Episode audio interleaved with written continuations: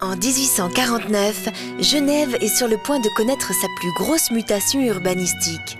De nouveaux quartiers poussent comme des champignons. Fixer l'image de la ville telle qu'il l'avait connue enfant, la transmettre durablement aux générations futures, tel était le dessin de l'architecte Auguste Magnien quand il s'est lancé dans la construction de la gigantesque maquette qui porte aujourd'hui son nom. C'est en 1878 qu'Auguste Magnien débute son travail.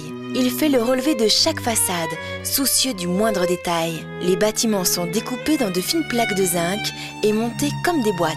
Les toits sont faits de cuivre, les fenêtres d'éclats de miroir. 18 années ont été nécessaires pour assembler les 120 éléments qui constituent cette ville miniature.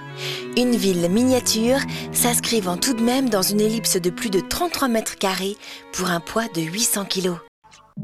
Thank you.